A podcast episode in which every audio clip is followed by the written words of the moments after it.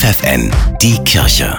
Regional. Mit Steffi Behnke für die Region Göttingen. Den geflüchteten Menschen aus der Ukraine helfen, das ist vielen Kirchengemeinden in der Region wichtig. Die Gemeinde Maria Frieden in Göttingen etwa bringt ankommende Menschen für eine Übergangszeit im Pfarrhaus und Pfarrheim unter. In den Caritas Sozialkaufläden in Duderstadt, Herzberg und Nordheim bekommen die Menschen kostenfreie Kleidung.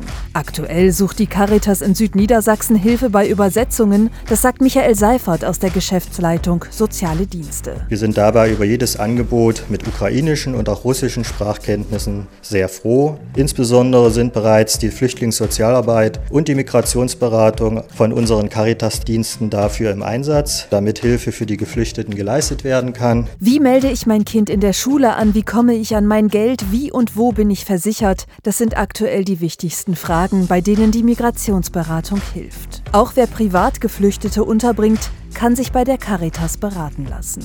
Um älteren Menschen möglichst lange ein selbstständiges Leben in den eigenen vier Wänden zu ermöglichen, sucht das Bonus Freiwilligenzentrum der Caritas in Göttingen Personen, die sich ehrenamtlich für Seniorinnen und Senioren engagieren, das sagt Maria Weiß. Die Idee dahinter ist eben, dass man alten Menschen, die körperlich und geistig noch fit sind, dass man denen einen Begleiter an die Seite stellt, der einmal die Woche zum Beispiel vorbeikommt und mit dem alten Menschen Zeit verbringt. Die Freiwilligen werden vorab geschult. Ein Infoabend dazu findet am 30. März um 18 Uhr in der evangelischen Familienbildungsstätte statt.